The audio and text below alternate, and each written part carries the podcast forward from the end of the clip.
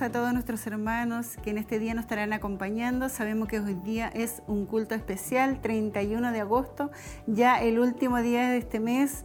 Sabemos que es una gran bendición poder estar junto a cada uno de ustedes y esperemos que todos nos puedan acompañar en este día. Sabemos que ya a minutos ya de comenzar a las 19.30 horas ya comienza nuestro culto y también el día de mañana habrá un hermoso culto a esta misma hora a las 19.30 horas. Queremos que nos acompañe a través del 28.1, a través de las emisoras radiales, a la 92 la 92.5 y la 102.9 para que ahí no se pierda absolutamente nada de esta bendición. Sabemos que el día de ayer también hubo un hermoso culto y el día de mañana será nuestro último culto antes de la cuarentena porque ya nuevamente se comienza con la cuarentena, pero también se estarán dando cultos como pasó la vez pasada. Así que no queremos que se desanime, queremos que nos acompañe, queremos que que sea parte de esta hermosa bendición que tendremos en esta ciudad de Chillán, de Barro Serana 436. Eh, no me encuentro sola, estoy junto a mi hermana Tracy en los controles, mi hermano Josué.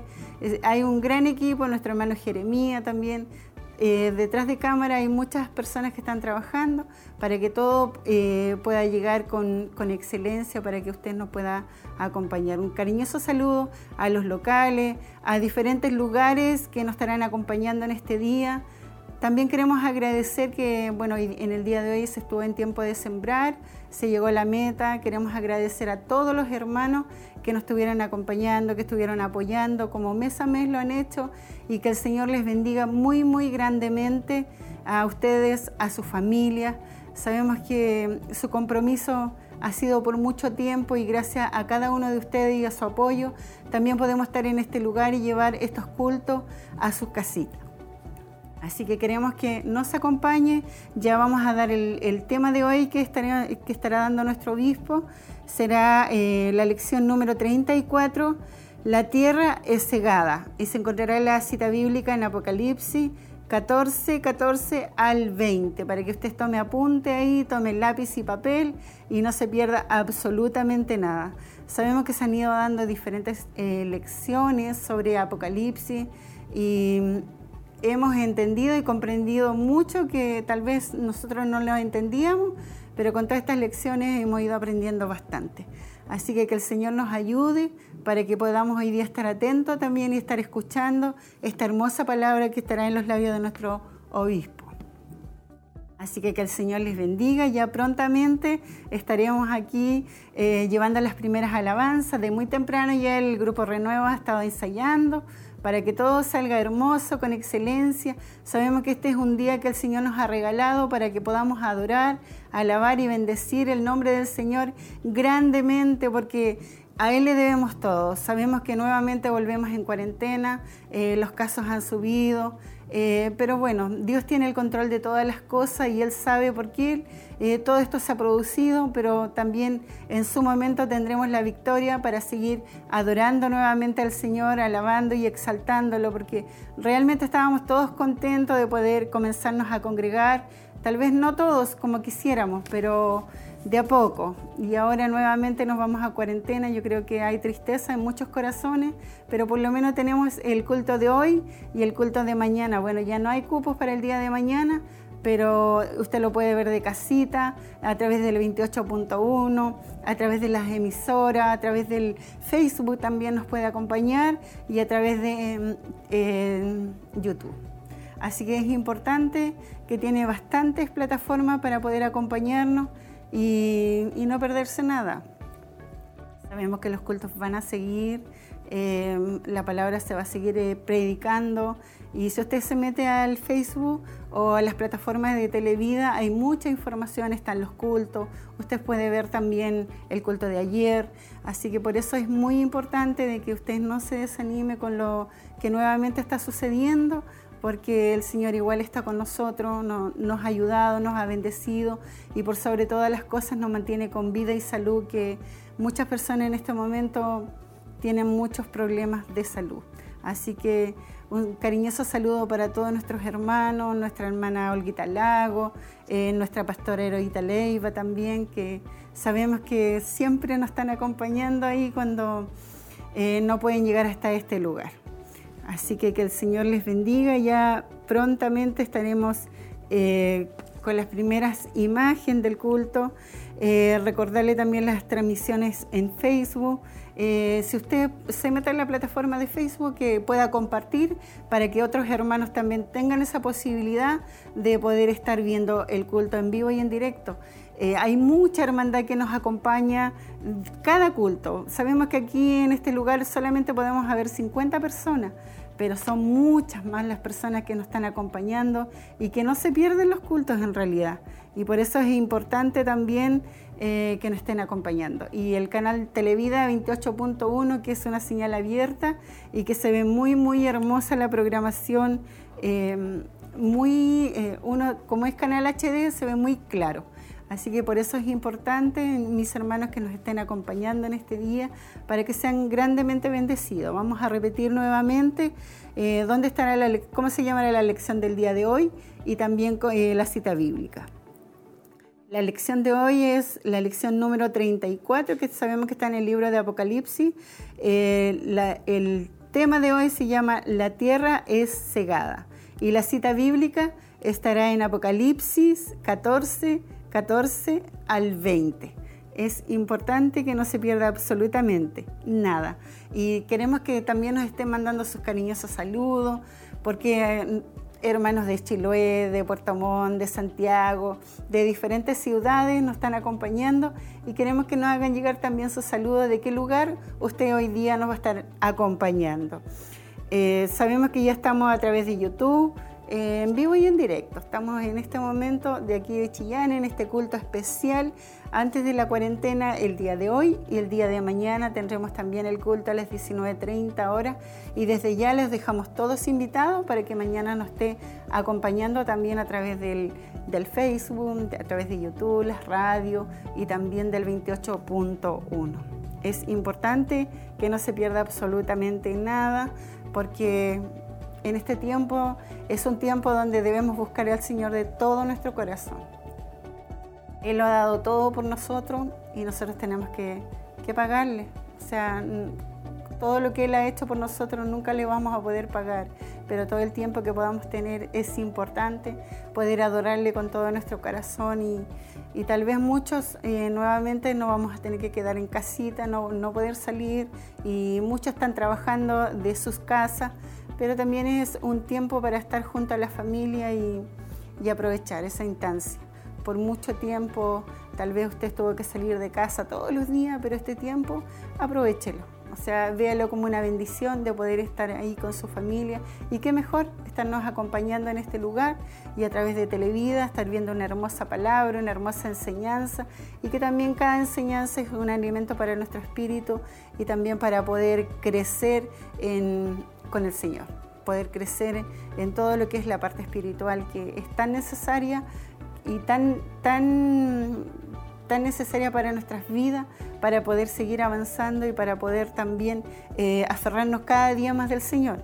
Este es el tiempo donde no podemos separarnos de la mano de Él. Aquí nos están llegando informaciones, saludos desde Santiago. Así que que el Señor bendiga a todos nuestros hermanos que en este día nos estarán acompañando, nuestra hermana Lucy Esther. Que el Señor le bendiga grandemente a ella, a su familia y de donde nos esté viendo, que sea grandemente bendecida. Queremos que no se pierda nada. Sabemos que tal vez muchos de nuestros hermanos no sabían que hoy día había culto, pero igual nuestro obispo estuvo avisando. Pero si alguno se encontró por casualidad en este día, y no, estamos en vivo y en directo de aquí Barros Arana 436 de la ciudad de Chillán, un culto especial, eh, aprovechando en realidad congregarnos hoy día y mañana antes de la cuarentena, porque después no podemos congregarnos hasta que nuevamente ya se termine la cuarentena y volvamos a nuestros cultos presenciales que han sido de gran bendición, de verdad. El verlos por la tele o estar aquí en este lugar ha sido maravillosamente hermoso. Así que ya Queremos que nos siga enviando su saludo, sus peticiones de oración, porque después del culto nuestro obispo eh, está orando por cada petición. Así que si sabemos que el Señor tiene todo bajo control, el Señor hoy en este día nos ha regalado un día hermoso, nos ha dado vida y salud. Y para aquel que está pasando algún proceso, algo difícil, algo que tal vez no entiende, llegará el momento que lo entenderá y lo comprenderá y, sus fuerzas que en este día sean renovadas que se ha levantado en, ánimo, en, esperanza. Porque realmente los procesos nos toca vivir tal vez todos de diferentes maneras, pero lo importante es que el Señor tiene su mano extendida y Él siempre está ahí, siempre está dispuesto a abrazarnos, a consolarnos, eh, animarnos, porque dice que nos debemos esforzar. Mira que te mando que te esfuerces y seas valiente, dice su palabra, no temas ni desmayes, porque Jehová tu Dios estará contigo a donde quiera que vayas. Y dice a donde quiera que vayas.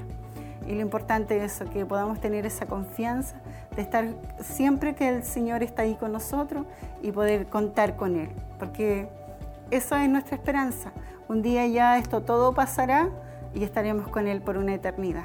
Y mientras tanto nos preparamos, caminamos y y nos preparamos para ser cada día mejores hijos de Él, porque eso es lo que más Él lo que quiere, que seamos mejores hijos, que demos testimonio de Él, para que aquellos que no crean, con, con nuestro testimonio puedan llegar a las plantas de Cristo. Eh, también le recordamos nuestro culto especial que estará siendo transmitido también el día de mañana a las 19.30 horas. También estará predicando nuestro obispo y en el día de hoy también nuestro obispo estará predicando. Ya a minutos de comenzar el culto, eh, apenas comiencen las alabanzas, ya nosotros pasamos al templo para que no se pierda absolutamente nada. Queremos saber de dónde nos está acompañando, de dónde nos está viendo en este día para que no nos sintamos solitos, sino que sepamos que también a ese lugar, a esa ciudad está llegando esa bendición o a, esas, eh, a esa casita donde está usted. Quiero enviarle un saludo también a mi hermano Mario Fuentes, a mi hermana Catherine Marina, todos nuestros hermanos que sabemos que sí o sí están conectados, mi hermana Roxana, mi hermana Elvita, y tantos hermanos que en realidad me vienen en la mente en esta hora a saludarlo y lo aprovecho a enviarle un saludo así fuerte, que el Señor les bendiga, bendiga a su familia y que los guarde, porque la verdad que Dios ha sido bueno con muchos de nosotros y Él nos ha guardado pese a todas las circunstancias que nos pueda tocar vivir, que de esta pandemia que para nadie ha sido fácil, pero ahí está el Señor guardándonos y protegiéndonos. Hay un grupo de hermosos hermanos en el templo ya que ha llegado, me están informando acá, así que ya falta usted, a lo mejor que se anotó, eh, ya viene en camino, pero vamos a ser grandemente bendecidos en este día, vamos a ser, podemos levantar nuestras manos, hablar con el Señor, conversar con Él, eh, separar este tiempo que va a ser un tiempo hermoso en su presencia y eso es lo más importante que, en este momento nos debe importar. Queremos que no se olvide de enviar sus peticiones, eh, sus saludos. Igual quiero recordarle el número telefónico, tal vez usted por primera vez se encontró con la, con la televisión, con la radio. Quiero enviarle el teléfono también para que usted se pueda comunicar si lo desea. El 422 23 11 33 para que usted lo anote ahí y pueda llamar y hacer su petición. Así que si no, no tenga miedo, llame nomás y deje su saludo, porque sabemos que todo lo que se ha preparado es para que usted sea bendecido, porque nosotros estamos acá, pero usted está en casita y queremos que también esta palabra llegue a su hogar. Eh, me dicen acá la hermana Rosa San Martín, da gracias por la transmisión de hoy. Que el Señor le bendiga también a usted, a su familia y a su vida. Y así a tantos hermanos más que queremos saber de usted para que se pueda mandar sus cariñosos saludos, sus peticiones y ahí poder también saber que usted nos está acompañando en este día. Ya prontamente estaremos escuchando las primeras alabanzas y quiero recordarle nuevamente la, la cita bíblica, que es la lección número 34 de hoy día y el tema se llama La tierra es cegada y estará en, en Apocalipsis el versículo 14, el capítulo 14 y el versículo 14 al 20. No sé si me entendió. Así que por eso es importante ya saber todo lo que está sucediendo. Acá me siguen llegando saludos. Eh, la hermana Lucy dice Dios les bendiga grandemente. Nuestra hermana Margarita Donoso también nos está mandando sus cariñosos saludos. Dios le bendiga también a usted, mi hermana. Eso es importante, no sentirme solita acá, eh, sentirme que ustedes me están acompañando y le doy gracias al Señor también por cada uno de ustedes que estarán este día eh, acompañándonos en esta transmisión. Así que acá dice Margarita Elizabeth Donoso Parra, dice, Dios les bendiga mucho mis hermanos. Quisiera pedir la oración eh, por salvación de mi familia, sanidad en mi vida y petición especial. Gracias Dios les bendiga. Así será. En nuestro obispo al final del culto, él estará orando por cada una de las peticiones que estarán llegando. Lo importante es que no se pierda absolutamente nada. Lo importante es que el Señor nuevamente hoy día nos va a hablar. Ese alimento que nosotros necesitamos para nuestro espíritu. Hoy día lo vamos a recibir nuevamente y vamos a tener. Separe este tiempo. Eh, hermanos, tal vez ustedes que nos van a estar acompañando de su casita, separe este tiempo donde se siente ahí con su familia y puedes eh, escuchar este hermoso culto. Siguen llegando eh, información acá. Así que ya vamos al templo.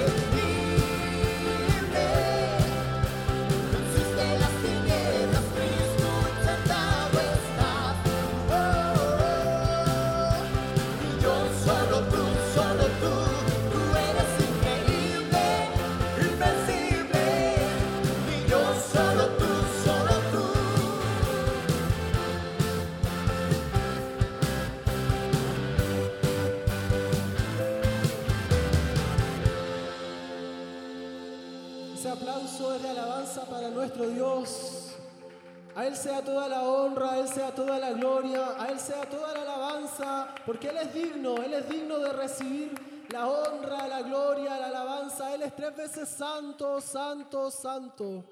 Adoramos a nuestro Dios porque Él es bueno, porque Él es misericordioso y ha, ha permitido que hoy podamos estar en este lugar para adorar, bendecir el nombre de nuestro Dios. Pese a todo el caos que pueda existir afuera, nosotros nos refugiamos en el Dios de nuestra salvación. A Él adoramos y a Él bendecimos. Sean todos bienvenidos a este culto especial donde queremos bendecir el nombre de Dios, queremos llenarnos de la presencia del Señor. También damos la bienvenida a quienes están a través de la sintonía de Televida, de Radio Emisora Semaús, de todas las plataformas conectados junto a nosotros. Quédese junto a nosotros, esperamos que Dios les pueda bendecir, Dios pueda hablar a través de su palabra y, poder acompañarse de las alabanzas y de todo lo que hará, eh, podemos realizar en este culto. Queremos orar a la presencia del Señor, así que así como está usted, acompáñenos a un momento, a un momento especial. Oremos a nuestro Dios. Padre eterno, en el nombre de Jesús, en esta tarde, Dios eterno, vamos delante de tu presencia, Señor, inclinando nuestro rostro, inclinando nuestro corazón delante de tu presencia, Rey. Reconociendo, Señor, que no somos nada sin ti, Señor. Reconociendo, Dios eterno, que todo lo que tenemos, Señor, ha provisto, Dios mío, tu mano sobre nuestra vida, Dios mío, sobre nuestro hogar, sobre nuestra familia, Señor. Hoy, Dios mío, quizás es un día, Dios eterno, para muchos quizás triste, Padre mío, porque tendremos que volver al hogar, Señor, quizás. Pero también tenemos que entender, Dios mío, que ahí en el hogar es donde tú empiezas a tratar en el corazón de cada creyente, Señor. Te pedimos, Dios mío, que ahí tú levantes altares, Señor. Que ahí tú levantes matrimonios, Jesús. Que tú puedas levantar hombres y mujeres llenos, Dios mío, de fe, Señor, para que podamos combatir, Padre eterno, contra las acechanzas del enemigo, Señor. Sabemos, Dios mío, que no es con ejército ni con espada, sino con tu Espíritu Santo, Señor. Te pedimos, Dios mío, que tu Espíritu Santo nos pueda fortalecer, nos pueda restituir también, Dios mío, aquellas cosas, Señor, que el enemigo nos ha quitado. Quizás, Dios mío, nos ha quitado muchas veces el gozo, la alegría. Pero en esta hora, Dios mío, queremos reclamar lo que tú nos has dado, Señor por causa de Jesús en la cruz del Calvario nos dio salvación, nos dio gozo, nos dio alegría, nos dio paz, nos dio, Señor amado, el regocijo de poder ser tus hijos, Señor. Te pedimos, Dios mío, que a la distancia tú puedas bendecir las vidas y los corazones sedientos que necesitan de un toque tuyo, Señor, que necesitan de la presencia de Dios, que necesitan del Espíritu Santo para poder levantarse, que necesitan, Dios mío, de un toque, Dios eterno, de tu presencia para que puedan, Dios mío, restituir, Dios eterno, aquellas cosas que han perdido. Te pedimos, Dios mío, que tu Espíritu Santo en esta tarde, Dios mío, pueda moverse y glorificarse, Señor, mientras te adoramos, mientras te exaltamos, Señor. Tu Espíritu Santo hace milagros, hace maravillas en medio de tu pueblo, hace, Dios eterno, milagros, Señor, a través, Dios eterno, de los medios, Señor amado, en donde podemos llegar, Señor.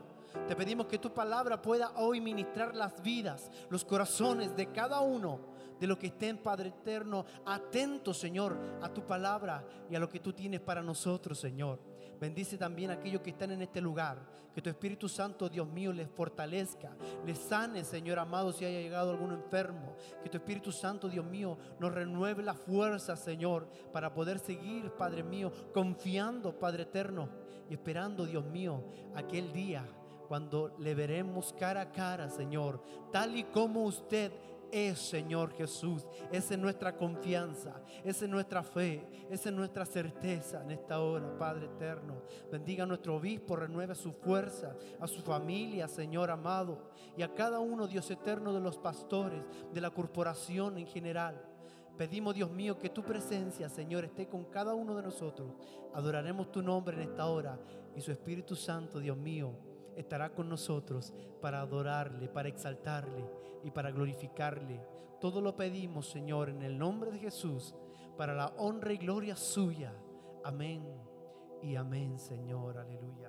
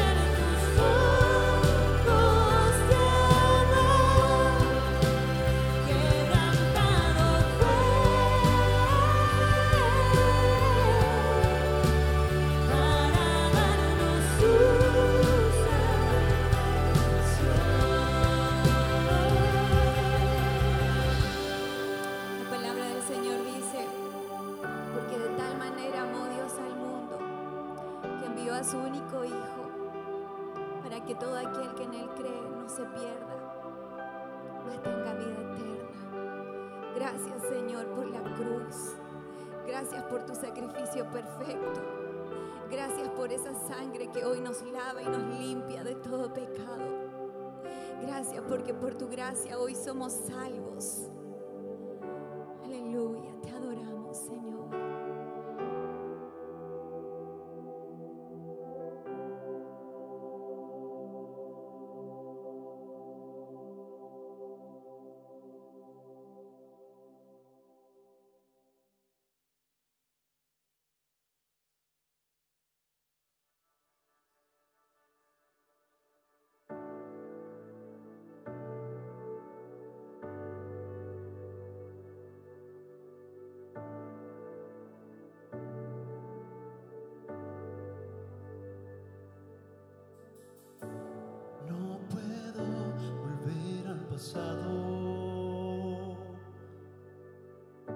ni controlar lo que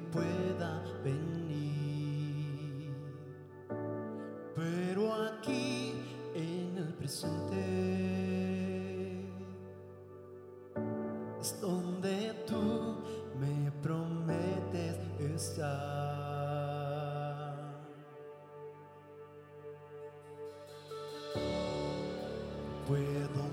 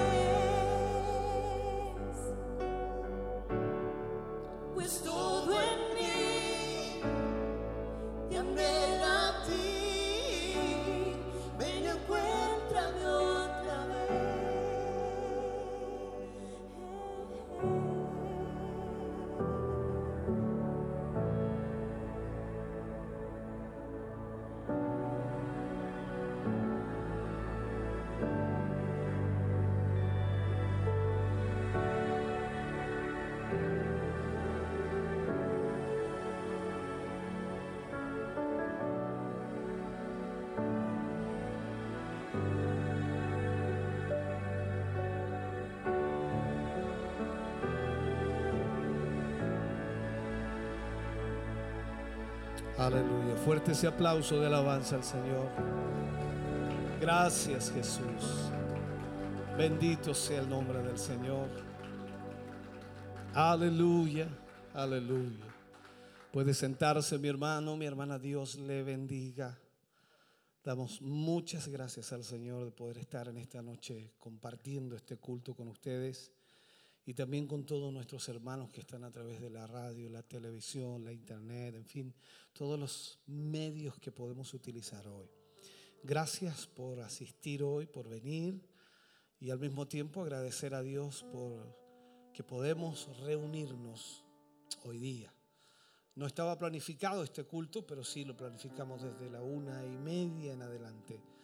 Y la idea era poder también dar la oportunidad a otros hermanos que no iban a poder estar mañana Mañana ya es el último culto antes de entrar a cuarentena. Y esperamos en el Señor que no dure tanto. Y esperamos también que pronto salgamos y volvamos a reunirnos. Esa es la idea. Pero deseamos con todo nuestro corazón que el Señor vaya también obrando en esta ciudad y vaya llevándose esta enfermedad que está marcando fuertemente eh, nuestra región. Esperemos así sea. Amén. Agradecemos a Dios el poder tenerles acá, agradecemos al Señor poder compartir con ustedes hoy, como les decía, y a pesar que es un día bastante agotador estar cuatro horas ahí en la radio, de verdad uno queda muy, muy agotado después de eso. No hubo tiempo tampoco para tener un, un descanso reparador, así que fuimos rápidamente a casa y volvimos para estar acá con ustedes. Y esperamos en el Señor que tengamos una buena palabra hoy en donde Dios nos ministra, nos hable y nos enseñe a través de ella. Y esperamos que todos nuestros hermanos, no tan solo ustedes, sino todos los que están en casa también puedan disfrutar de este tiempo y de este hermoso momento en la presencia del Señor. Vamos a ofrendar en esta noche y vamos a pedir a nuestro hermano que va a pasar la ofrenda, la cajita de la ofrenda puede hacerlo. El grupo Renuevo cantará al Señor. Nuestros hermanos ahí en casa, nuestros hermanos y hermanas que están por supuesto en la sintonía, también tienen ahí en la pantalla lo que es la cuenta corriente del banco BCI y ellos ya conocen todo lo que tienen que hacer, hacer la transferencia para su ofrenda, para aportar, para poder entregar para la obra del Señor. Hoy debemos estar más que felices y contentos porque por una parte pudimos concretar el desafío tiempo de sembrar y eso no sucedía hace muchos meses. Por lo tanto, debemos dar gracias al Señor. Y en este sentido entonces vamos a cantar al Señor y usted ofrendará de acuerdo a lo que Dios le haya bendecido y de esta manera luego vendremos a recibir palabra del Señor. Dios ama al dador alegre. Dios le bendiga grandemente.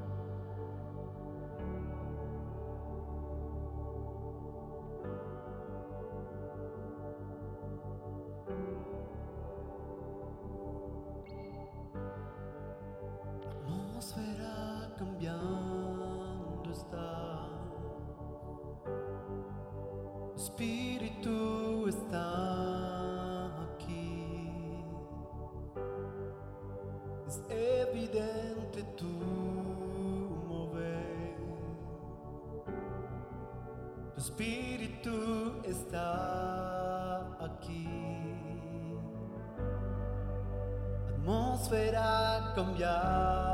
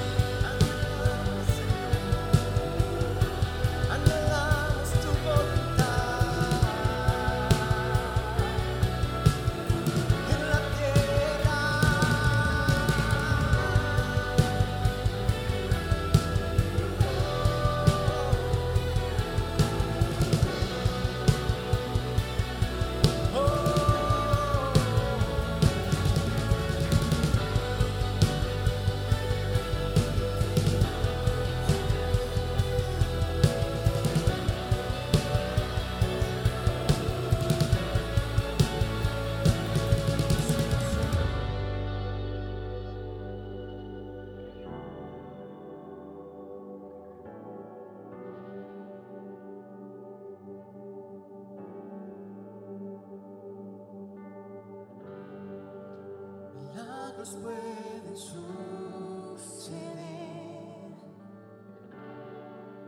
Espíritu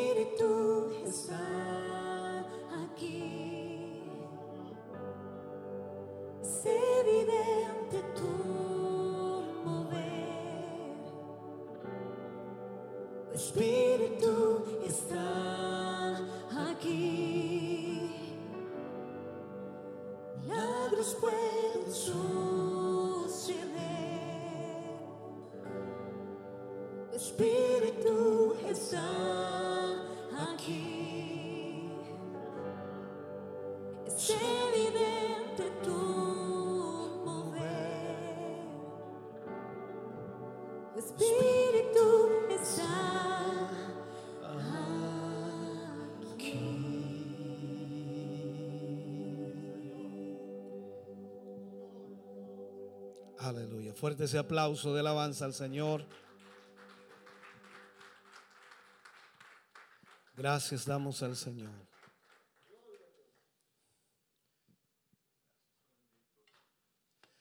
Bendito Dios. Vamos a ir a la palabra del Señor en esta noche. Y vamos a seguir en nuestra temática que llevamos estudiando el Apocalipsis. Y ya estamos llegando al final del capítulo 14. Así que yo les pido que abra su Biblia, si la trajo, en el libro de Apocalipsis, capítulo 14, versículo 14 al 20. Apocalipsis 14, 20. Enciéndalo nomás. Arriba, arriba, arriba, arriba. Arriba. Eso, nada más. Apocalipsis 14, versículo 14 al 20.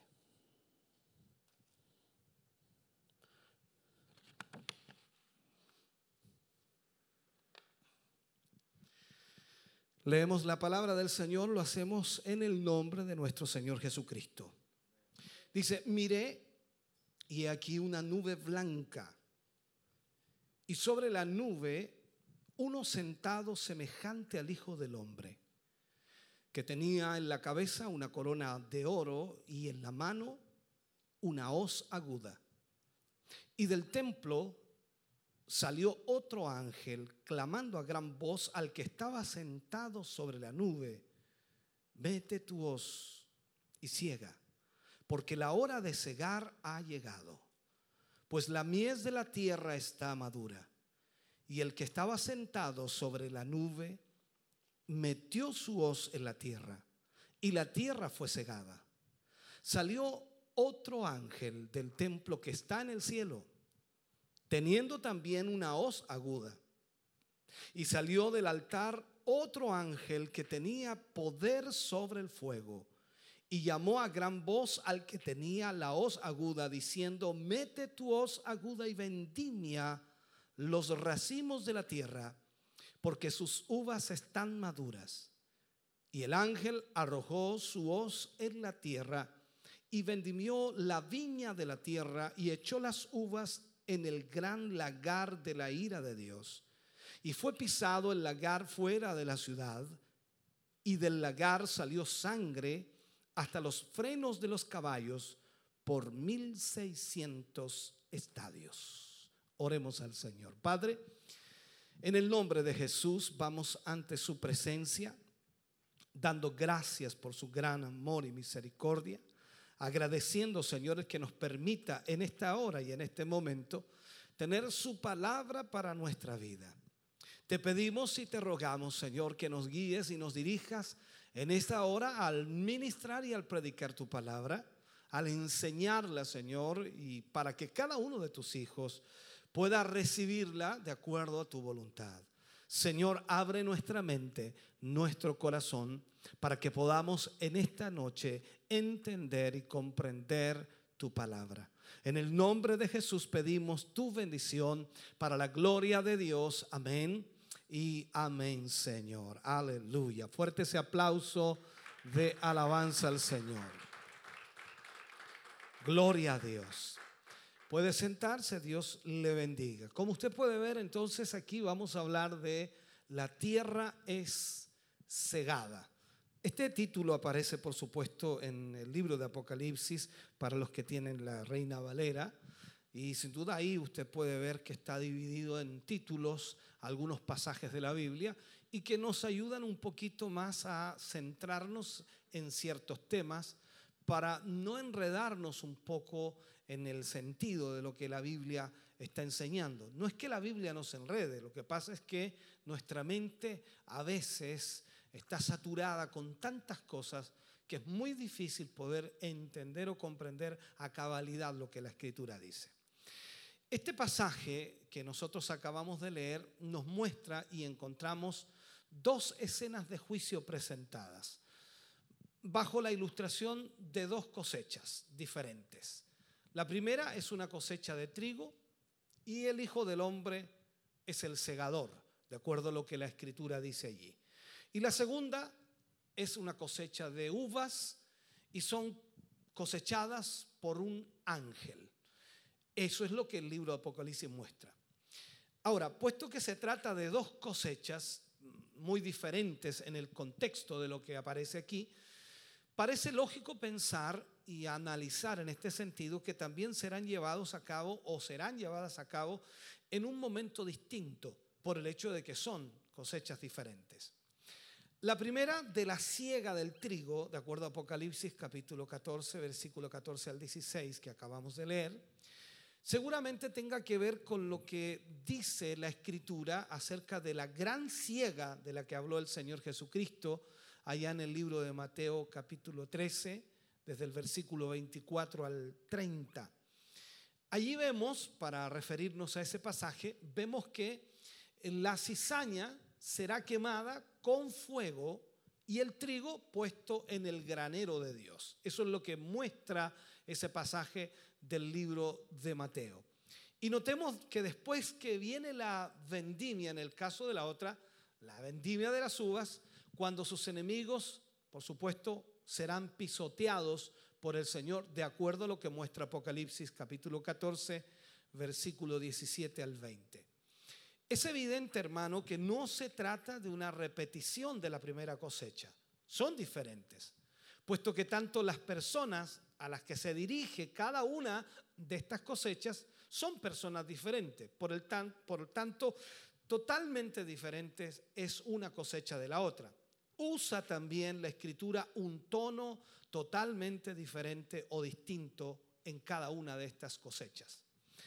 Aquí entonces encontramos el énfasis que de alguna manera muestra la ira de Dios.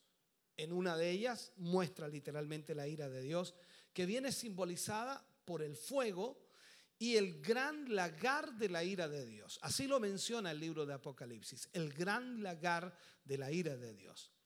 No hay duda entonces de que se trata del juicio sobre los impíos, sobre los pecadores, sobre aquellos que han rechazado al Señor y que de acuerdo al contexto bíblico de Apocalipsis son aquellos que adoraron a la bestia, son aquellos que fueron marcados, son aquellos que su nombre no está inscrito en el libro de la vida, son aquellos, en otras palabras, que vivieron una vida totalmente pecaminosa. Además, en esta ocasión, ya no preside el acto judicial el Hijo del Hombre, en lo que es el juicio, la vendimia, en donde viene a juzgar o a enjuiciar a los moradores de la tierra, sino que es un ángel el encargado de dar la señal para la recolección de la cosecha. Ahora, mirando estos dos eh, puntos que vemos en el Apocalipsis, en definitiva, parece que como el párrafo anterior, por ejemplo, Apocalipsis 14, del 6 al 13, el autor inspirado vuelve a contrastar el destino de los justos con el destino de los impíos. O sea, nos muestra, tal como en el pasaje que estudiábamos antes, el destino de los justos y el destino de los impíos. De la misma manera ahora grafica entonces Juan escribiendo cuál será el destino de los justos y cuál será el destino de los impíos. Primero son cosechados los hijos de Dios, de acuerdo a lo que Juan nos muestra. Y una vez que han sido colocados en el granero celestial, de acuerdo a lo que vamos viendo, entonces se aplica el juicio a los incrédulos. El juicio de Dios siempre, siempre, hermano querido, tiene estas dos caras. Una cara luminosa y una cara sombría. Porque está enfocada en dos tipos de personas, los justos y los impíos. Para unos será un día de liberación, como en el caso de los justos, y para otros será un día lamentablemente de perdición y de sufrimiento. Es la vindicación para los justos, la alegría para ellos, pero para otros será lamentablemente de perdición y de sufrimiento. Pero no olvidemos que el resultado de este juicio ha sido decidido de antemano por cada persona. ¿Cuándo? Cuando decidió aceptar o rechazar al Señor. Cuando decidió aceptar o rechazar la marca. Cuando decidió aceptar o rechazar adorar a la bestia. Esta es la realidad. Entonces, cada persona decidió de antemano lo que va a vivir y lo que va a experimentar. O sea, los resultados del juicio de Dios. Miremos un poquito. La mies, dice, es cegada. La mies es cegada. Entremos a este punto. Y lo que muestra el libro de Apocalipsis y Juan lo que ve es al Hijo del Hombre. Recordemos inmediatamente a quién se le daba ese nombre, el Hijo del Hombre. ¿Ya? Apocalipsis capítulo 14, versículo 14 dice, miré y he aquí una nube blanca y sobre la nube uno sentado semejante al Hijo del Hombre, que tenía en la cabeza una corona de oro y en la mano una hoz aguda. Aquí vemos entonces la primera cosecha que es llevada a cabo por un, semejante al Hijo del Hombre. Eso es lo que nos muestra Juan, o sea, uno semejante al Hijo del Hombre. Lo titula de esta manera, y este título ya ha sido utilizado, por supuesto, en el libro de Apocalipsis para referirse al Señor Jesucristo. Eso aparece en Apocalipsis capítulo 1, versículo 13. E ahí marca Juan quién es el Hijo del Hombre. Y allí se refiere específicamente a nuestro Señor Jesucristo. Como ya hemos señalado entonces en otras ocasiones, este título mesiánico proviene directamente de la profecía de Daniel. Cuando estudiamos el símil del libro de Apocalipsis, que es Daniel, entonces vemos en el capítulo 7, versículo 13 y 14, dice, miraba yo en la visión de la noche, y aquí con las nubes del cielo venía uno como hijo de hombre, que vino hasta el anciano de días y le hicieron acercarse delante de él. Y le fue dado dominio, gloria y reino para que todos los pueblos, naciones y lenguas le sirvieran. Su dominio es dominio eterno, que nunca pasará, y su reino uno que no será destruido. El título entonces, Hijo del Hombre, está estrechamente relacionado también con el juicio. Debido a que el Señor Jesucristo es un hombre y al mismo tiempo tiene todo el derecho de gobernar sobre los hombres, pero también está plenamente capacitado para juzgar a los hombres. ¿Por qué? Porque Él vivió como hombre y fue justo y fue santo. Entonces tiene el derecho de poder juzgar. Usted ha escuchado esa frase por allí cuando alguien discute con otra persona, dice, ¿y con qué derecho usted me viene a criticar? Dándole a entender de que quizás no tiene la autoridad para juzgarle o criticarle, o sea, diciendo qué ejemplo me da usted para que venga a criticarme. Entonces, el punto aquí es lo que estamos marcando. Jesús tiene el derecho, primero, de gobernar sobre los hombres, pero también tiene plenamente la capacidad para juzgar a los hombres porque Él fue hombre. Juan capítulo 5, versículo 27 dice, el Padre le dio autoridad de hacer juicio por cuanto es el Hijo del hombre. El Padre le dio autoridad de hacer juicio por cuanto es el Hijo del hombre. En Mateo 25, versículo 31 al 34, dice, cuando el Hijo del hombre venga en su gloria y todos los santos ángeles con él, entonces se sentará en su trono de gloria y serán reunidas, dice, delante de él todas las naciones.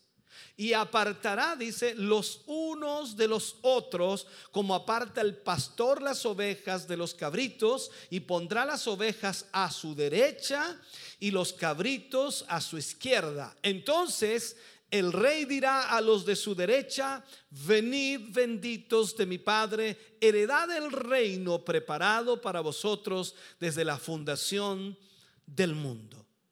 Entonces estamos hablando aquí de lo que Jesús hará y que tiene todo el derecho para hacerlo.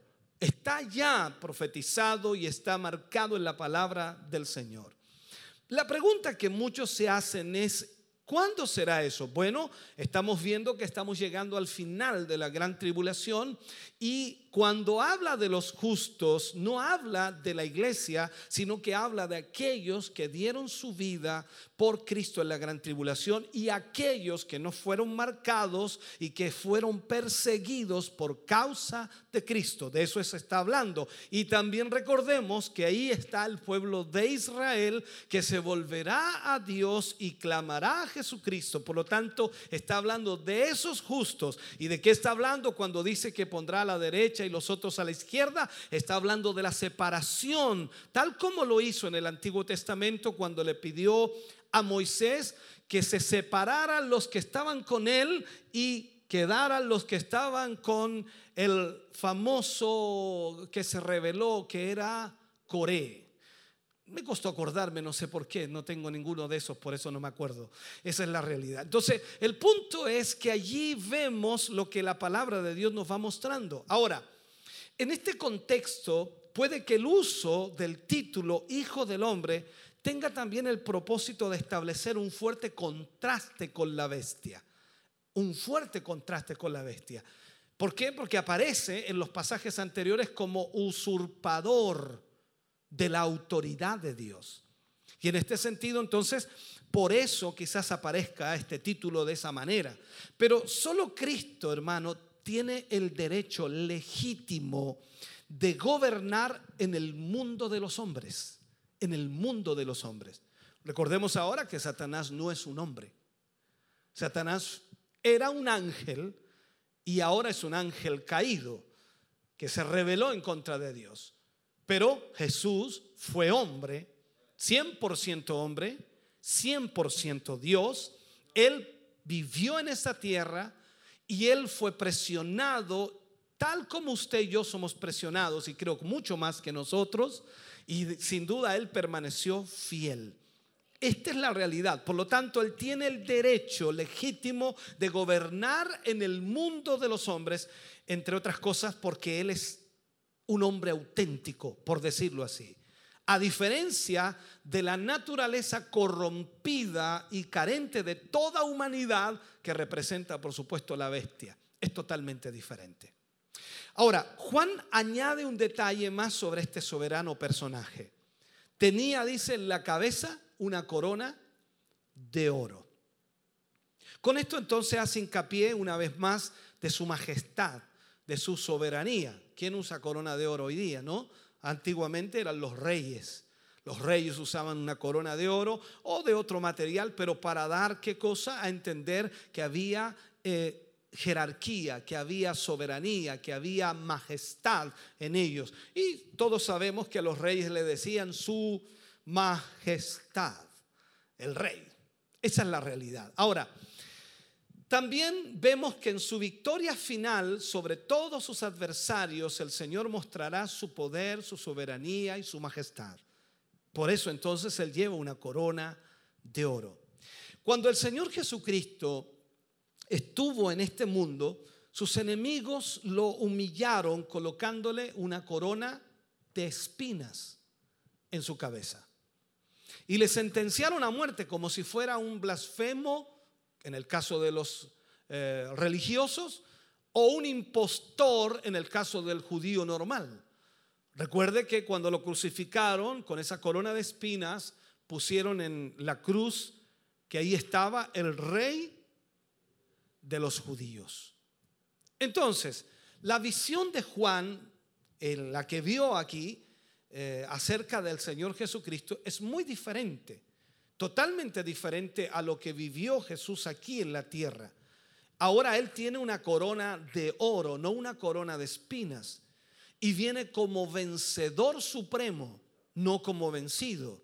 Él viene venciendo para tener una victoria extraordinaria sobre todo lo que se opone a Dios y en este sentido directamente con la bestia, por supuesto que es el anticristo y el falso profeta que es la otra bestia y también con el dragón que es el diablo, Satanás o la serpiente antigua.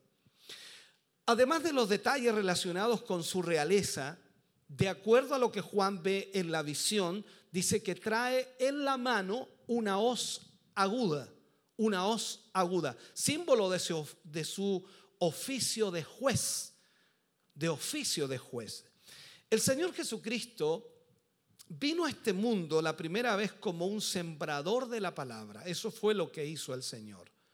Pero de acuerdo a lo que Juan ve, volverá otra vez ahora como el segador y como el juez. En la ley de Moisés, cuando vamos al Antiguo Testamento, está escrito, no aplicarás os a la mies de tu prójimo. Deuteronomio 23, 25. Pero aquí Cristo se dispone a cegar su propio campo.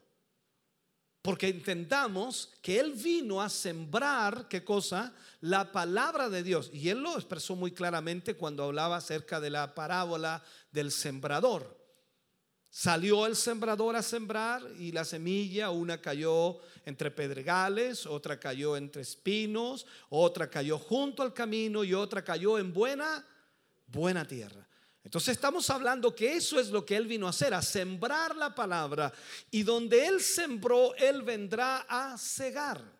Entonces Él viene a cegar su propio campo y sacar de Él a su pueblo, dejando a un lado la cizaña que después será consumida en el fuego. ¿De qué pueblo hablamos aquí? Hablamos de Israel, el pueblo de Israel, que se volverá a Dios y yo cuando digo pueblo hablo en general, pero yo no puedo identificar a cada judío y decir él, él, él, él, porque es lo mismo que podría yo identificar acá, usted, usted, usted, usted. Es lógico que todos deseamos que el Señor nos lleve en el arrebatamiento. Esperemos que no hayan sorpresas, ¿cierto? Esperemos que cuando suene esa trompeta todos volvemos a la presencia de Dios. Entonces entendamos que aquí el pueblo será separado y va a dejar la cizaña para que sea quemada y consumida en el fuego. Veamos lo que dice Mateo capítulo 13, versículos 24 al 30. Les refirió otra parábola diciendo, el reino de los cielos es semejante a un hombre que sembró buena semilla en su campo. Pero mientras dormían los hombres, vino su enemigo y sembró cizaña entre el trigo y se fue. Esto es igual como el mundo. Jesús vino, sembró la buena semilla y mientras nosotros dormíamos, el enemigo vino y sembró cizaña. Entonces, dice, y cuando salió la hierba y dio fruto, entonces apareció también la cizaña. Vinieron entonces los siervos del padre de familia y le dijeron, es como que vienen los pastores, los líderes, los predicadores, los ministros y se dan cuenta de que la iglesia no está muy limpia del todo, hay un problema y le dicen, sembraste buena semilla en tu campo. ¿De dónde pues salió esta cizaña? Y les dijo, el enemigo ha hecho esto. Y los siervos le dijeron, ¿quieres pues que vayamos y la arranquemos? Él les dijo, no, no sea que al arrancar la cizaña arranquéis también con ella el trigo. Dejad crecer juntamente lo uno y lo otro hasta la siega. Y al tiempo de la siega yo diré a los segadores, recoged primero la cizaña y atadla en manojos para quemarla, pero recoged el trigo en mi granero. En esta parábola, hermano querido, el Señor reanuda su enseñanza donde había dejado eh, al acabar, por supuesto, la parábola del sembrador. Esto está ligada con la parábola del sembrador. Él nos había dicho en la parábola del sembrador que la cuarta parte de la semilla sembrada cayó en buena tierra.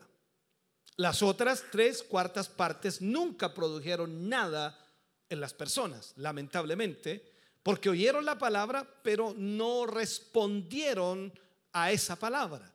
Y eso es lo que sucede hoy día. También Jesús habló acerca de otra parábola de los dos cimientos, diciendo de la misma manera y enfocando exactamente el mismo propósito. Y dice, ¿en qué compararé a un hombre sabio? En aquel que oye mi palabra y la pone por obra. ¿En qué compararé a un hombre insensato? En aquel que oye mi palabra pero no la pone por obra. O sea, todo está en esa aparente simpleza que lamentablemente escuchamos la palabra, pero no la ponemos por obra. Y por eso no respondieron a la palabra que oyeron. Podemos decir entonces, en otras palabras, no fueron salvas. Pero ahora vemos otra faceta de la condición del reino de los cielos en el mundo actual.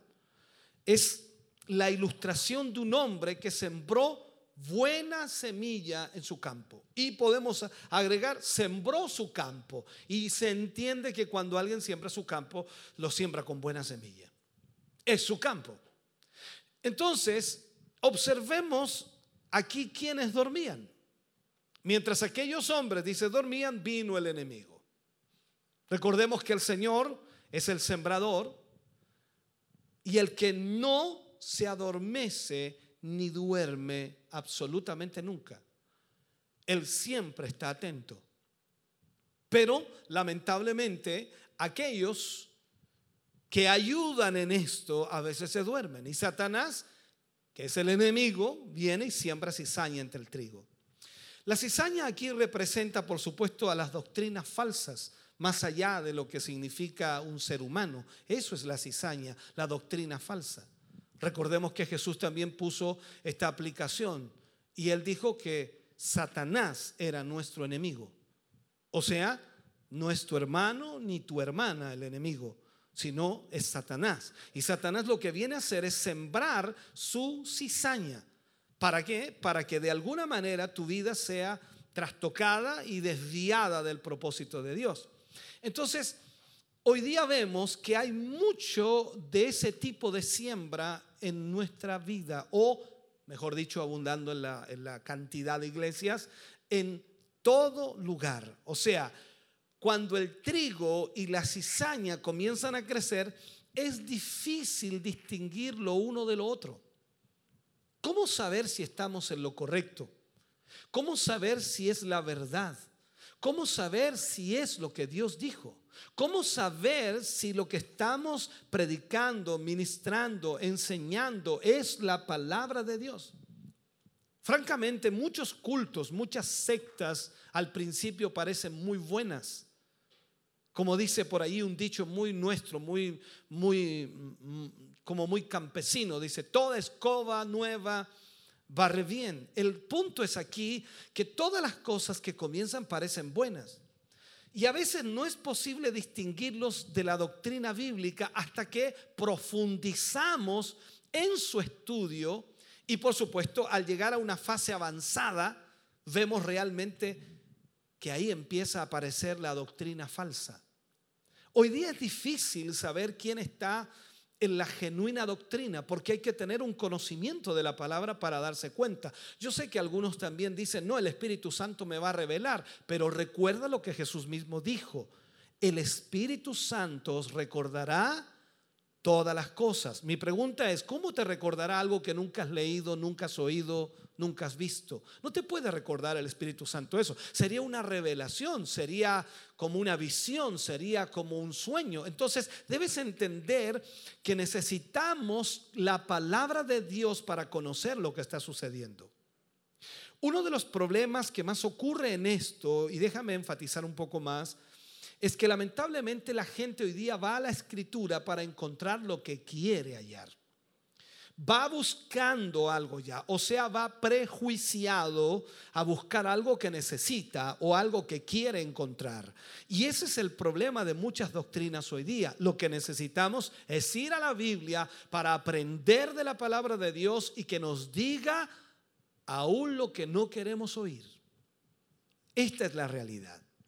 Entonces, cuando tú comienzas a estudiar y comienzas a conocer la palabra de Dios y profundizas en la escritura, profundizas en la palabra del Señor, comienzas a darte cuenta que empieza a aparecer lo que es falso.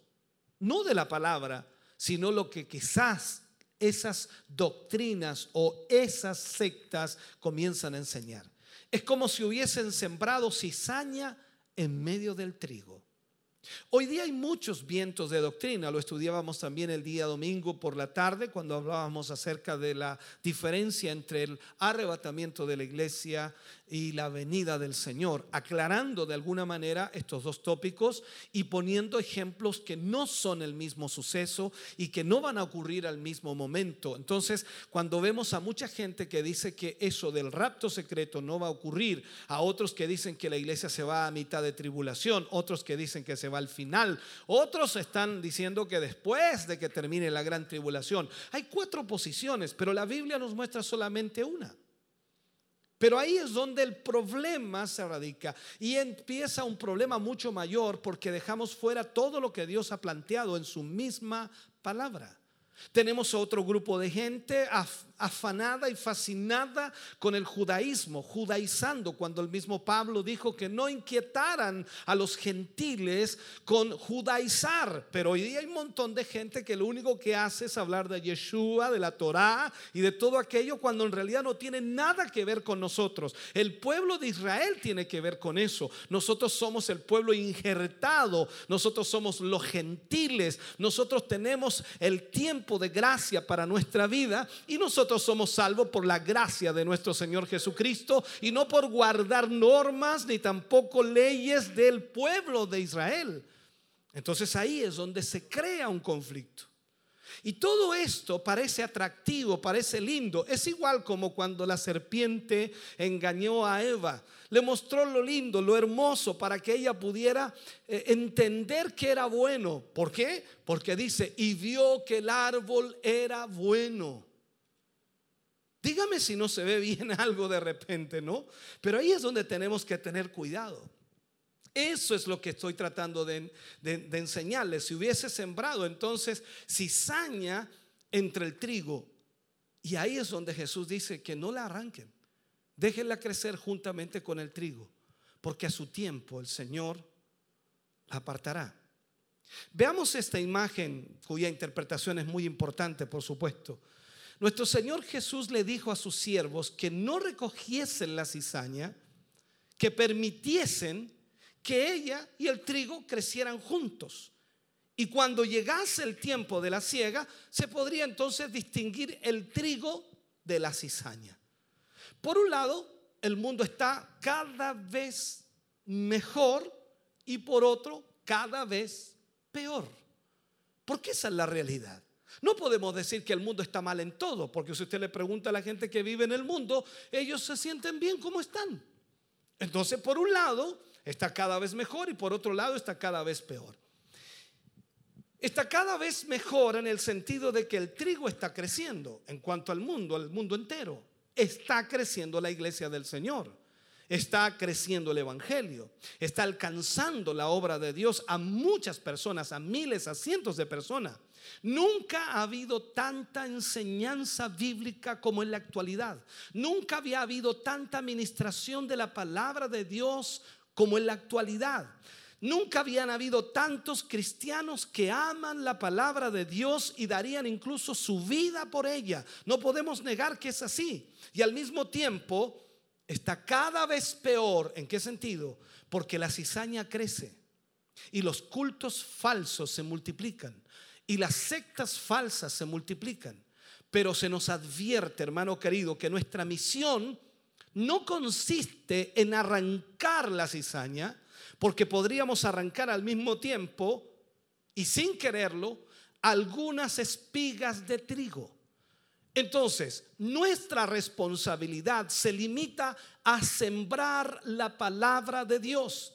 El crecimiento de la cizaña y el trigo en el mundo nos permite ser conscientes absolutamente de la situación del reino de los cielos que caracteriza, por supuesto, a la cristiandad durante este intervalo existente entre el rechazo de Cristo y su regreso para establecer su reino sobre la tierra. Desde el momento que rechazaron a Cristo hasta el momento que Él retorne nuevamente. Entonces su iglesia está formada por un número invisible de creyentes. Y cuando digo invisible, quiero decir que no están limitados a una organización Usted y yo somos parte de la iglesia y hay iglesias por todo el mundo. Por lo tanto, ellos también son parte de la iglesia. El letrero, la denominación que tengan en su puerta o en la entrada principal no tiene nada que ver. Lo importante es que nosotros seamos parte de la iglesia de Cristo. La verdadera iglesia está constituida por creyentes verdaderos, sin tener en cuenta su, procedencia o su denominación. Los verdaderos creyentes son aquellos que han confiado en Cristo como Salvador de sus vidas se apoyan en Cristo, aman su palabra. Esta es la prueba decisiva, hermano querido, de que nuestra vida y nuestra autenticidad está basada en Cristo Jesús.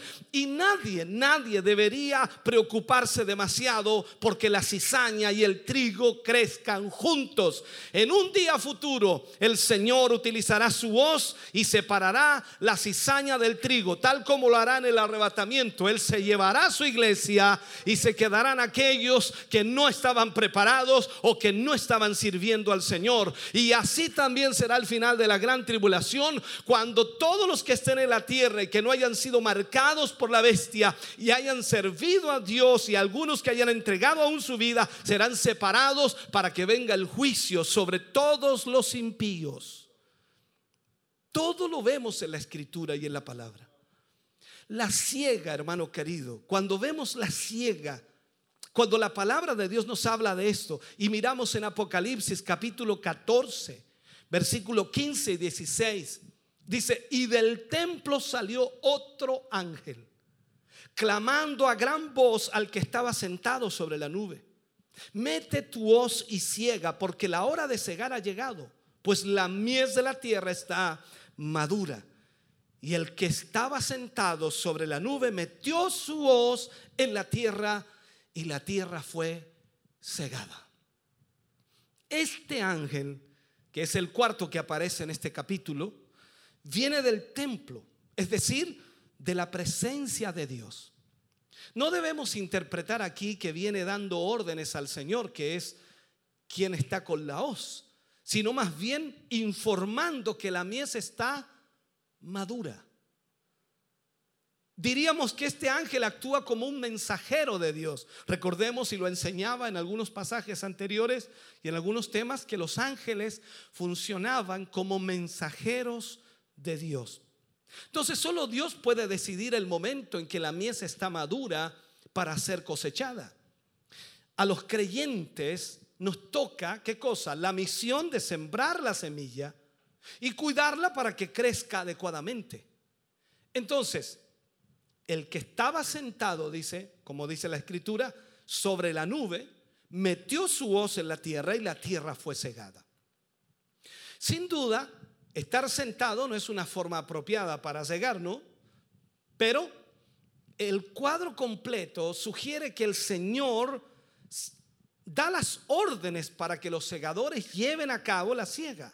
Estos segadores pueden ser los ángeles.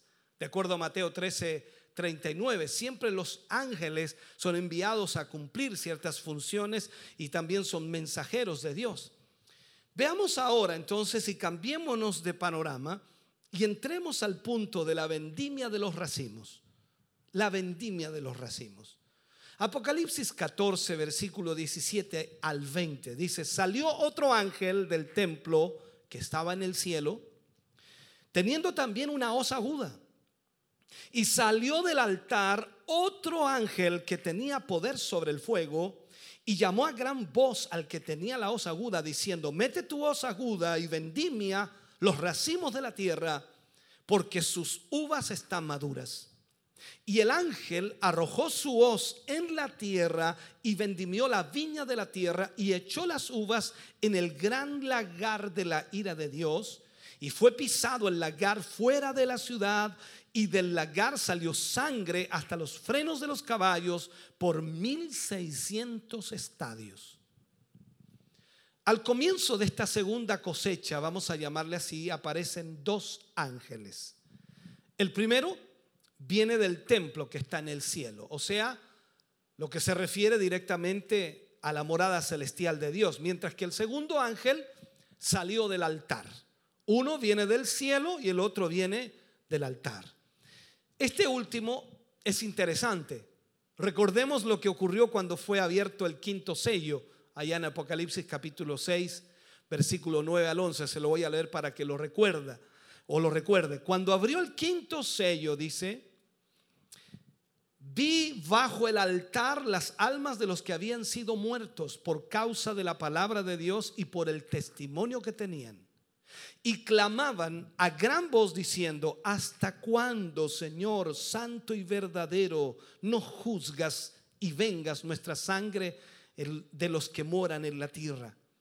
Y se les dieron vestiduras blancas y se les dijo que descansasen todavía un poco de tiempo hasta que se completara el número de sus consiervos y sus hermanos que también habían de ser muertos como ellos.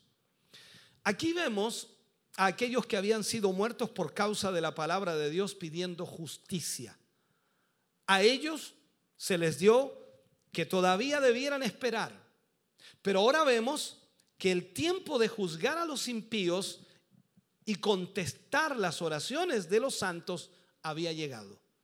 O sea, ese clamor que tenían los que habían muerto por la causa de Cristo, ahora estaba siendo contestado por este ángel. Otra referencia entre los dos ángeles era que mientras el primero llevaba una hoz aguda, así lo dice, el segundo eh, se dice que tenía poder sobre el fuego. Tanto la hoz como el fuego se relaciona estrechamente con el juicio. Después de la presentación de los dos ángeles, el segundo exhorta al primero con estas palabras y le dice, mete tu hoz aguda y vendimia los racimos de la tierra porque sus uvas están maduras. Aquí estamos viendo la finalidad de los dos ángeles. El primero tenía que meter su hoz aguda y vendimiar los racimos de la tierra. La figura utilizada aquí ahora es la de una vendimia y el lagar también aparece para ilustrar el juicio de Dios sobre los impíos. Las palabras empleadas aquí son similares a las del profeta Joel. Cuando vamos al libro de Joel, vuelvo a insistir que es el símil de Apocalipsis. Joel 3, versículo 12 y 13 dice, despiértense las naciones y suban al valle de Josafat, porque allí me sentaré para juzgar a todas las naciones de alrededor. Echad la hoz, porque la mies está ya madura.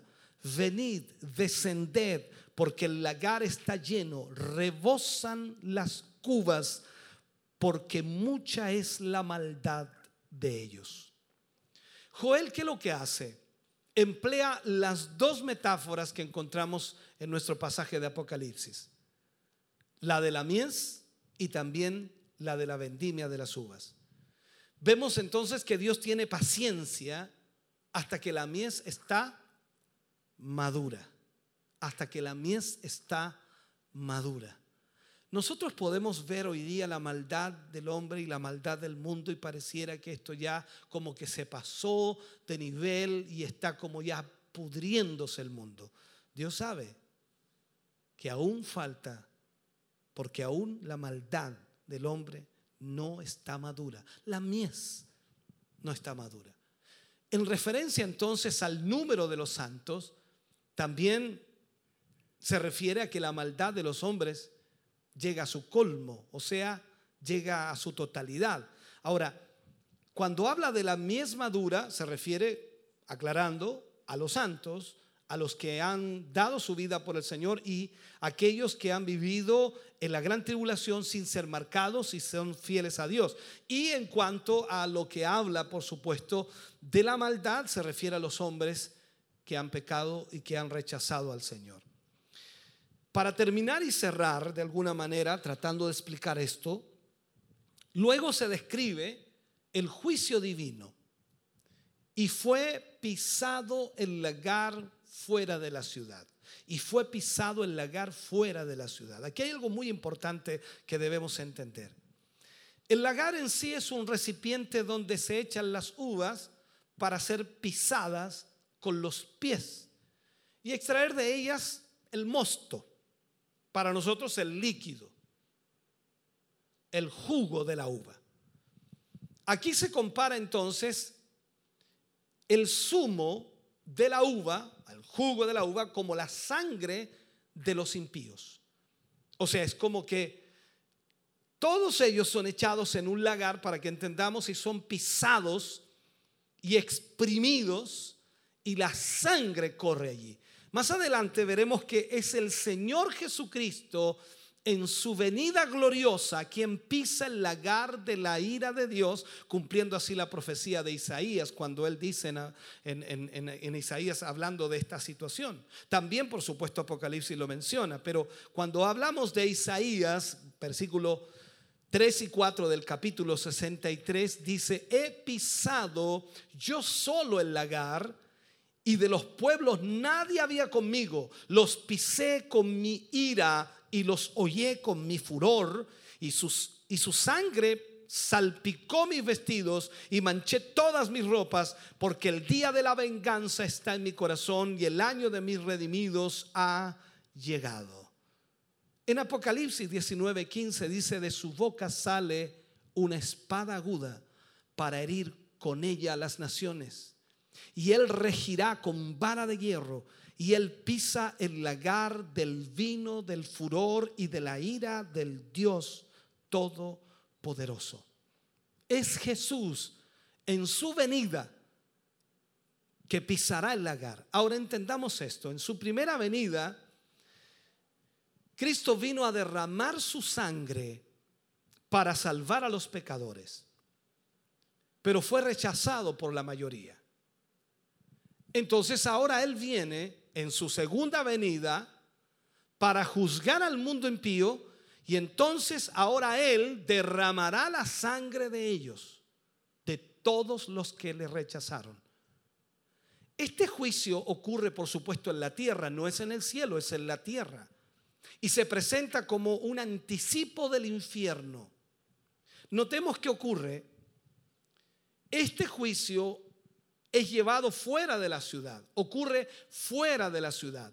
Puede referirse, por supuesto, a la batalla de Armagedón, directamente, pues entendemos lo que es la batalla de Armagedón, de acuerdo a Apocalipsis capítulo 16, versículo 13 al 16, o también como se le, valle- se le llama el valle, el valle de Josafat, como lo leíamos en la escritura.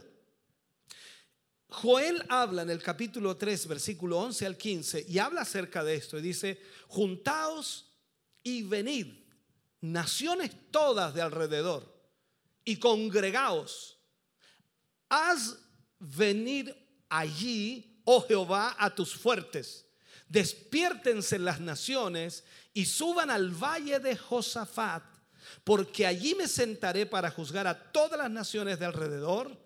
Echad la hoz porque la mies está madura.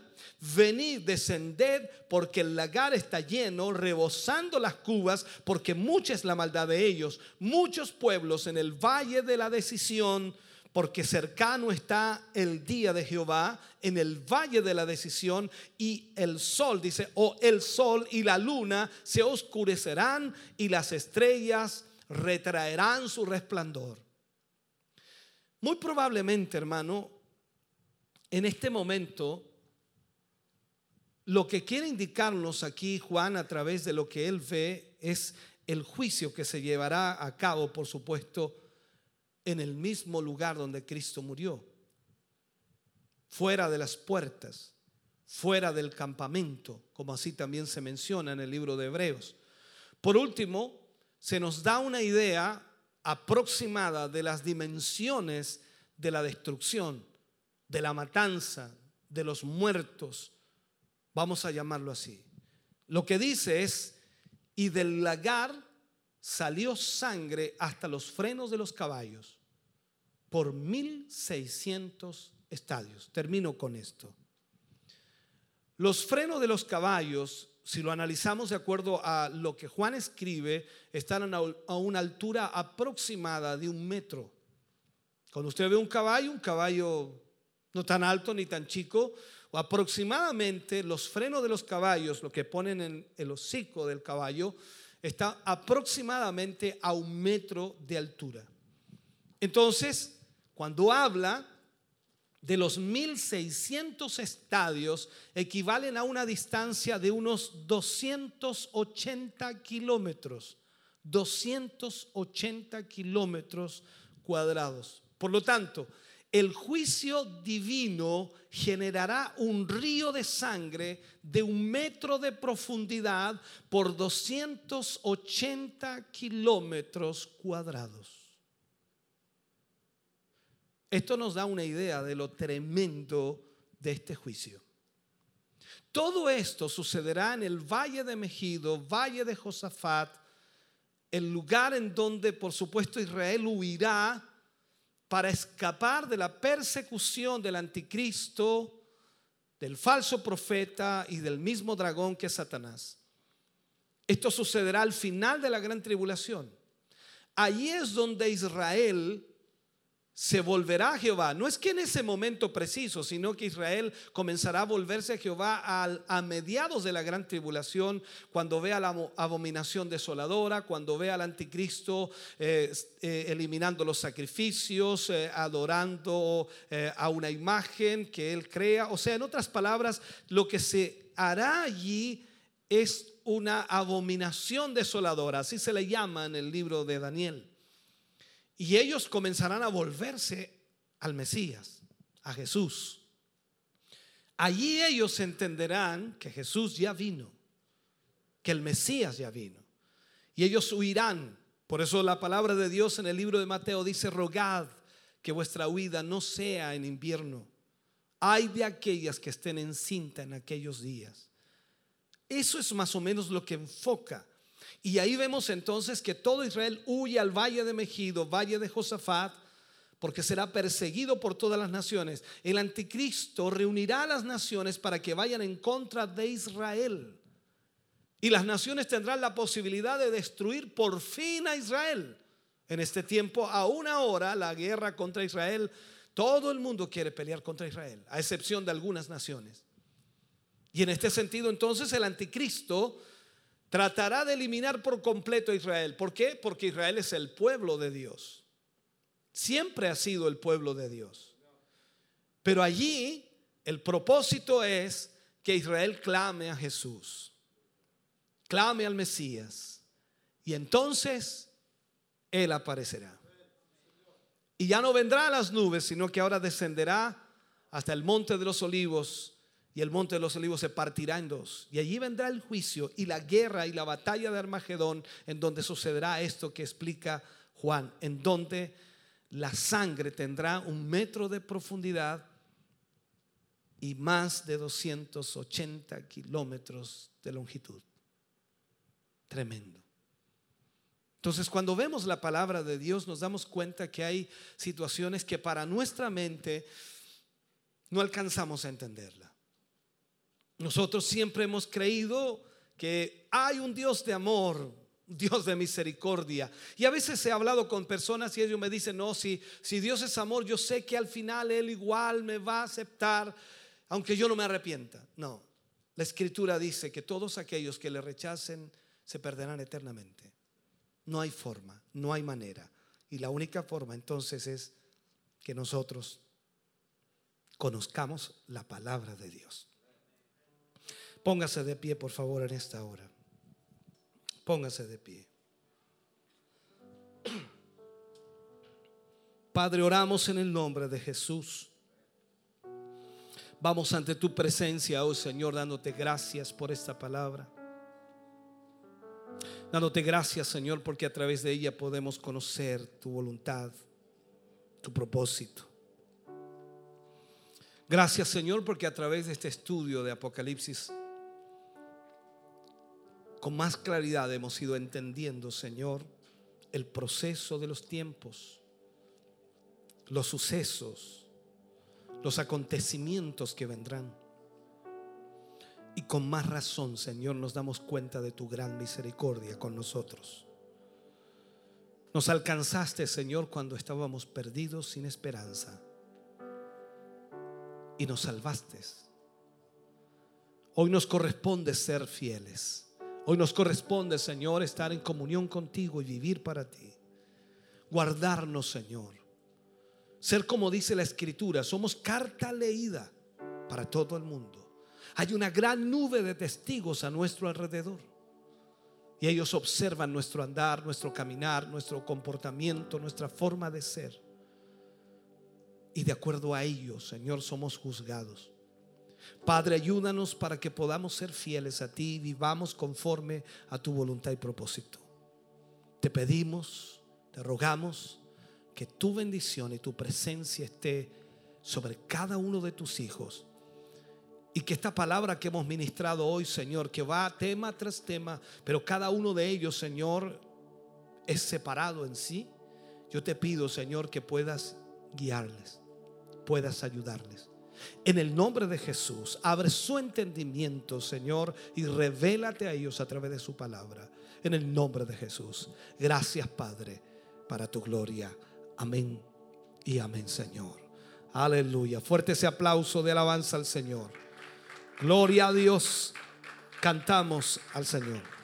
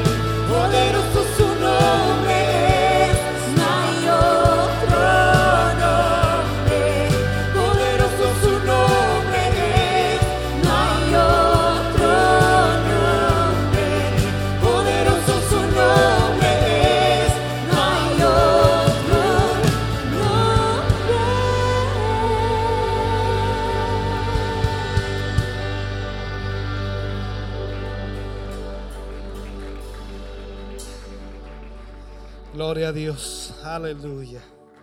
Vamos a estar orando al Señor por las peticiones que hoy nos han llegado. Vamos a orar por la hermana Teresa Troncoso por sanidad y fortaleza. Por el hermano Ernesto Poblete por sanidad y fortaleza. Por la hermana Mirta Inostroza e hijos por fortaleza y sanidad. Por Catalina Pastén Suárez, tiene depresión grave. Familia Ramírez Vidal por fortaleza, sanidad y protección. Por la familia Fuentealba Ramírez por fortaleza, sanidad y protección. Por Pedro Herrera, está en coma diabético por salvación. Daniel Vargas tuvo accidente grave por salvación y fortaleza. María Herrera por salvación y fortaleza. Doménica Arriagada y familia por salvación y protección. Pequeña Julieta Chávez Fernández, mañana será operada por fortaleza para su familia también. Familia Chávez Fernández, fortaleza. Por hermano Miguel Helves Martínez por sanidad y fortaleza. Por hermano Renejo Frey Esposa por fortaleza y sanidad. Por hermano Juan Carlos Lagos por sanidad y fortaleza. Por hermano Luis Silva por sanidad y fortaleza. Por Margarita Donoso por salvación, oración también por salvación de su familia, por sanidad y una petición especial. Leonor Valenzuela pide oración por Catalina Pastén, Karen Montesinos pide oración por su familia, Carolina Palacios pide oración por sanidad de su madre, Rosa Enríquez, Lucy Esther pide la oración por su hija, Catalina, que, está, que se encuentra hospitalizada, por Damaris Vázquez, que pide oración por su bebé, por sanidad, que Dios pueda uh, regenerar el tejido de su piel. Carla Sepúlveda quisiera pedir oración, dice, por mi hija Amparo, sufre de dermatitis atópica. Elsa Subiabre, oración por mi hija Lorena, por resultados de exámenes y por sanidad de mi vida. Marcelo, Marcela Rojas pide oración por sanidad, fortaleza eh, para mi familia. Rosalina Urra pido oración por sanidad, restauración por mi hija Marlene y mi familia García Urra. Todas estas peticiones las ponemos en esta oración final, orando al Señor y también dando gracias por lo que hemos podido compartir hoy.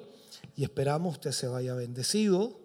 Ella a casa lea el libro de Apocalipsis, no piense que es complejo, al contrario, léalo porque de verdad Dios se encarga de ministrar y revelar lo que Él va a hacer en el tiempo futuro. Alguien dice, bueno, yo no estaré allí. Dios quiera que no. Necesitamos conocer lo que va a suceder. Cada vez que leemos el libro de Apocalipsis nos damos cuenta de lo que vamos a escapar. Y eso nos hace ser mucho más fieles al Señor, porque sabemos lo que viene. Por lo tanto, esto es escapar de lo que viene y la única manera es siendo fieles al Señor. Vamos a orar al Señor y también para ser despedidos a nuestros hogares, agradecerles su esfuerzo de estar aquí con nosotros. Este culto así como bien rápido, acelerado, pero creo que fue bueno hacerlo y sobre todo también por nuestros hermanos que han estado conectados y escuchándonos. Mañana tenemos nuestro último culto antes de la cuarentena y de ahí no sabemos cuánto tiempo vamos a estar. Vamos nosotros a seguir transmitiendo, no sabemos si vamos a poder hacerlo de aquí o de casa, porque también hay eh, cordones sanitarios. Es todo un, un, problema, no sabemos. Ahí vamos a tener que ir viendo día tras día, viendo cómo lo vamos a ir haciendo y ojalá Dios quiera nos ayude para poder llegar con, con la transmisión a casa y ustedes puedan estar escuchando la palabra. Amén. Oramos. Padre, te damos muchas gracias. Agradecemos este tiempo. Agradecemos, Dios mío, este hermoso culto. Agradecemos la asistencia de nuestros hermanos que han podido estar aquí en forma presencial y también por todos aquellos hermanos y hermanas que se unen a través de la transmisión y que reciben, Señor, esta palabra de Dios también hoy. Padre, en el nombre de Jesús pedimos por todas las peticiones que hemos presentado, muchas necesidades, muchas enfermedades, muchos conflictos y problemas, muchas situaciones las cuales aún nosotros desconocemos, pero tú las conoces y te pedimos y te rogamos que extiendas tu mano, Señor, y obres un milagro sobre cada uno de ellos. Padre, en el nombre de Jesús te pedimos en esta hora y momento, Señor, que tu mano sea extendida y obres ese milagro en cada vida corazón. Si hubiera algún hermano o hermana, Señor, en este lugar que se encuentra enferma, Señor, sánale en esta hora. Fortalece su vida, anímale, Señor, y levántale. En el nombre de Jesús, nos vamos bendecidos, nos vamos fortalecidos y guardados en el hueco de tu mano, bajo tu bendición, que es del Padre, Hijo y Espíritu Santo. Amén. Y amén, Señor. Fuerte ese aplauso de alabanza al Señor. Dios les bendiga grandemente, mis hermanos. Nos despedimos en esta noche. Volvemos a los estudios de Televida para cerrar el programa de hoy. Muchas gracias. Dios les bendiga grandemente. Una hermosa palabra que hemos escuchado en esta noche. Dios les bendiga a todos nuestros hermanos que nos estuvieron acompañando, de verdad. Eh, yo me quedo con, el, con la palabra última de que nos hablaba dentro de todo el mensaje que nosotros tenemos que decidir dónde vamos a pasar la eternidad y con qué nos vamos a ir. Así que es importante si hoy día Dios nos ha regalado un día más de vida, tenemos que dar gracias por ello y que podamos decidir con todo nuestro corazón servir a Dios y servirle con toda nuestra fuerza, con toda nuestra mente y con todo el amor que Dios pueda poner en nuestro corazón para adorarle, de verdad. Eh, quiero leer algunos de los saludos de que nos han llegado. Muchos hermanos nos estuvieron acompañando en esta tarde, pero quiero leer algunos de los saludos. Dice nuestra hermana Rosana Monge, muchas bendiciones hermana. Bueno, me manda saludos a mí directamente y a todo el equipo que está trabajando para que sean posibles estas transmisiones. Nuestra hermana Leonor Valenzuela también, eh, pidiendo oración y acompañándonos a través de las pantallas. Eh, la hermana Blanquita también Ramírez envía saludos a su familia y al equipo de trabajo. Muchas gracias. Y a través de YouTube también, eh, nuestra hermana Yané Puente dice saludos hermanos en el Templo Siloé y a toda la iglesia en Cristo, agradeciendo a Dios todas sus bondades y misericordia. Él ha sido bueno hasta el día de hoy, con todos nosotros. Así ha sido él, mi hermana. Ha sido bueno y ha sido fiel. Eh, también un saludo telefónico de nuestro hermano René Cofré. Sabemos que él es un fiel auditor, que el Señor le bendiga, hermano, junto a su familia, le dé la fuerza y mucha salud. Eh, nuestro hermano Raúl Antonio Puentes también nos estuvo acompañando, dice Dios les bendiga a cada uno de mis hermanos en casita viendo el culto, que será de mucha bendición para cada uno de nosotros. Eso sabemos que fue así. Nuestra hermana Verónica Muñoz, bendiciones mis hermanos, viendo el culto de Minas del Prado. Muchas bendiciones para todos nuestros hermanos de Minas del Prado. Eh, nuestra hermana Marcela Roja, bendición a todos. Mis hermanos, saludos desde Rinconada de Cato, familia Jiménez Roja. El Señor les bendiga también en ese sector y a todos nuestros hermanos que también nos ven de ese lugar. Eh, nuestro hermano César Montesino, sabemos que él siempre nos está viendo desde Coihueco. El Señor le bendiga a usted y familia, mi hermano. Eh, nuestra hermana Marcela Rojas también nos vuelve a hablar, hermosa palabra, dice, hoy después de mucho tiempo pudimos ver el culto completo gracias a nuestro Señor. El Señor les bendiga a todos grandemente y esperando a nuestro Dios que pronto estaremos todos reunidos adorando a nuestro Señor. Muchas bendiciones para la familia pastoral. Dice aquí del templo Auret Televisión, Dios les bendiga. Saluda al obispo Hugo de parte del pastor Salomón Mora. Muchas bendiciones a nuestro pastor también. Eh, hemos tenido el agrado de conocerle, así que muchos saludos para ustedes, para su familia, para sus hijos, para sus nietos. Eh, así nos, ya nos estamos despidiendo, agradecerle a todos nuestros hermanos que estuvieron trabajando detrás de cámara, nuestra hermana Tracy en los controles, nuestro hermano Jeremías Chávez, nuestro hermano Michael, nuestro hermano Josué, eh, nuestro hermano Carlitos Junior y así muchos más, si alguno se me olvidó por ahí, nuestra hermana Eden también. Y un abrazo cariñoso para todos ustedes que nos estuvieron acompañando, enviando sus saludos, esperando en Dios que prontamente, como decía una de nuestras hermanas, su saludo, podamos congregarnos todos juntos. Yo creo que este es el deseo de muchos de nosotros y poder estar todos juntos, así cuando nos juntábamos con los locales y poder adorar todos y cantar al Señor con todo nuestro corazón. Ya llegará ese día. Confiamos en el Señor, que así será. Yo ya me estoy despidiendo, que el Señor les bendiga y muchas gracias por acompañarnos y acuérdese que mañana a las 19 horas nuevamente y a las 19.30 ya está el culto en vivo y en directo y nuestro obispo estará predicando. Que el Señor les bendiga.